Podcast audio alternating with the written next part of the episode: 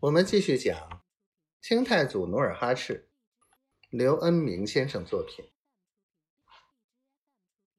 天启元年，沈阳城十几万城民和驻军，不仅忍受着天气变化无常的折磨，而且在动乱的时局中，也忍受着天灾人祸的磨难。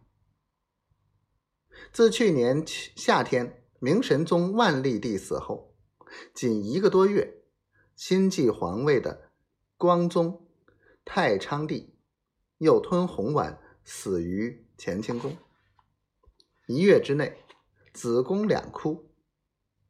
新继皇位的十五岁的小皇帝熹宗只会斗鸡养狗，难理朝政。于是，朝内党派林立，纷争不息。大臣之间结党营私，排斥异己，互相攻讦。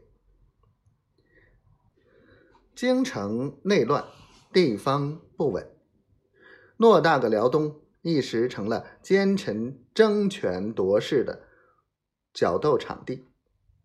数月之内，辽东的大小官员撤了又换，换了又撤，弄得人心惶惶。近日。掌握朝内大权的太监魏忠贤，为控制辽东的兵权，特意派亲信尤世公出任沈阳总兵，与贺世贤并列。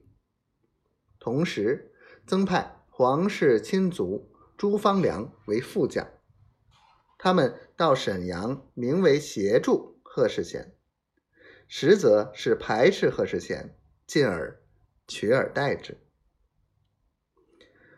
尤世公是贺世贤的老乡，两人都是榆林卫人。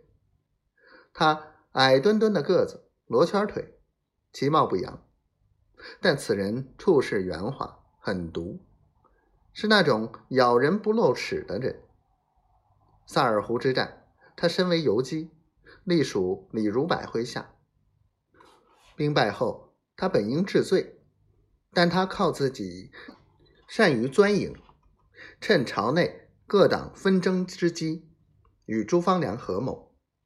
首先告发李如柏，御史趁机弹劾，迫使李如柏自缢而终。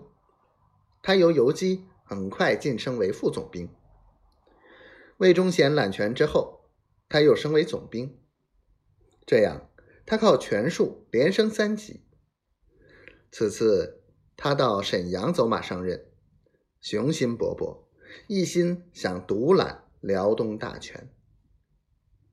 因此，到沈阳后，他加紧在城外修筑各种工事，亲自监督在城外挖堑掘壕，壕中埋下削尖的木桩，并用高粱杆儿盖在壕上，以伪装掩盖。同时，在城墙附近。挖掘宽五丈、深两尺的二道大壕，并从北京运来十门西洋火炮，摆在城墙垛口。